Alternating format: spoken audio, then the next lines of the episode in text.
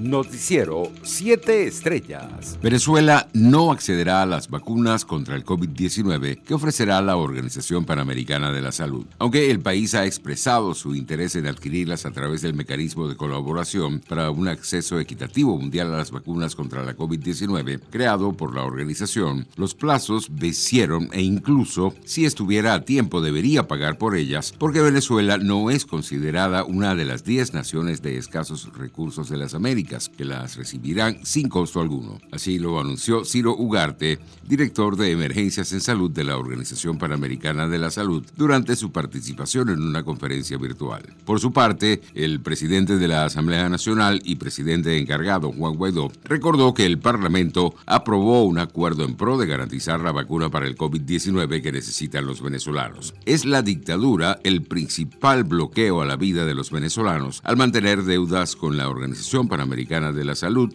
perseguir a las ONGs y destruir el espacio humanitario, escribió en su Twitter. Entre tanto, la diputada del Partido Socialista Unido de Venezuela de la Asamblea Nacional electa en los cuestionados comicios de diciembre, Cilia Flores, anunció la instalación de la Comisión Preliminar Electoral para nombrar nuevos rectores del Poder Electoral. En otras noticias, la vicepresidenta del régimen, Delcy Rodríguez, confirmó 574 nuevos casos y 6 fallecidos productos del COVID-19 en las últimas 24 horas en Venezuela. El total de contagios se elevó a 121.691 y el número de víctimas mortales se ubicó en 1.122.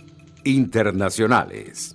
La administración del presidente de Estados Unidos, Joe Biden, anunció este miércoles que suspenderá a partir de hoy las inscripciones en el programa Permanezcan en México, que permitió al gobierno de su predecesor, Donald Trump, devolver al país vecino a los solicitantes de asilo y aclaró que mantendrá las restricciones en la frontera. El Departamento de Seguridad Nacional anuncia la suspensión de nuevas inscripciones en el programa de protocolos de protección al migrante, señaló la agencia encargada de la seguridad, la inmigración y las fronteras en un comunicado. Entre tanto, cientos de opositores haitianos pidieron este miércoles la renuncia del presidente Jovenel Moa en una manifestación que llegó a las inmediaciones de la Embajada de Estados Unidos, país que ha brindado su apoyo al mandatario. La policía reprimió la manifestación haciendo uso de gases lacrimógenos para impedir que los opositores llegasen a la puerta de la embajada donde pretendían entregar un documento. Economía. España fue el país de la Unión Europea con un mayor volumen de financiación aprobada en 2020 por el Banco Europeo de Inversiones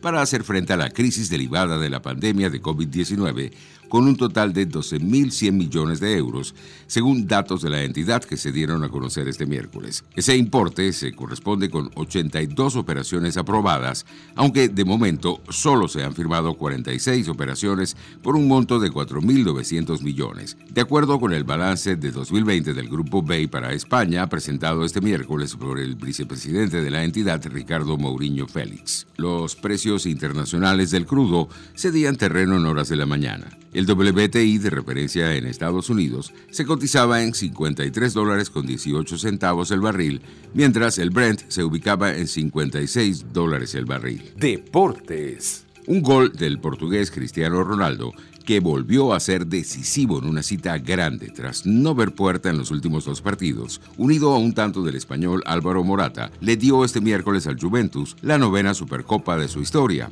gracias al triunfo de dos goles por cero logrado contra Napoli en el Mapei Stadium de Reggio Emilia. Tras la dura derrota sufrida el último domingo contra el Inter de Milán, que complicó notablemente las ambiciones de retener el título liguero por décimo año consecutivo.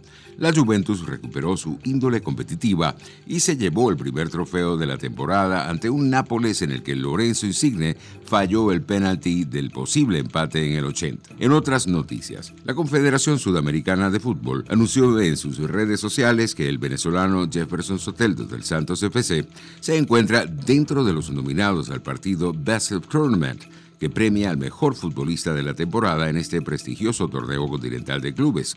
En la misma lista aparecen sus compañeros Cayo Jorge y Mariño, este último con cuatro goles hasta ahora en lo que va de competencia. Del otro lado están el defensor paraguayo Gustavo Gómez, el guardameta Beberton y Ronnie, todos los jugadores de la Albiverde, lo reseñó el portal tendenciaenvenezuela.com. Noticiero 7 Estrellas.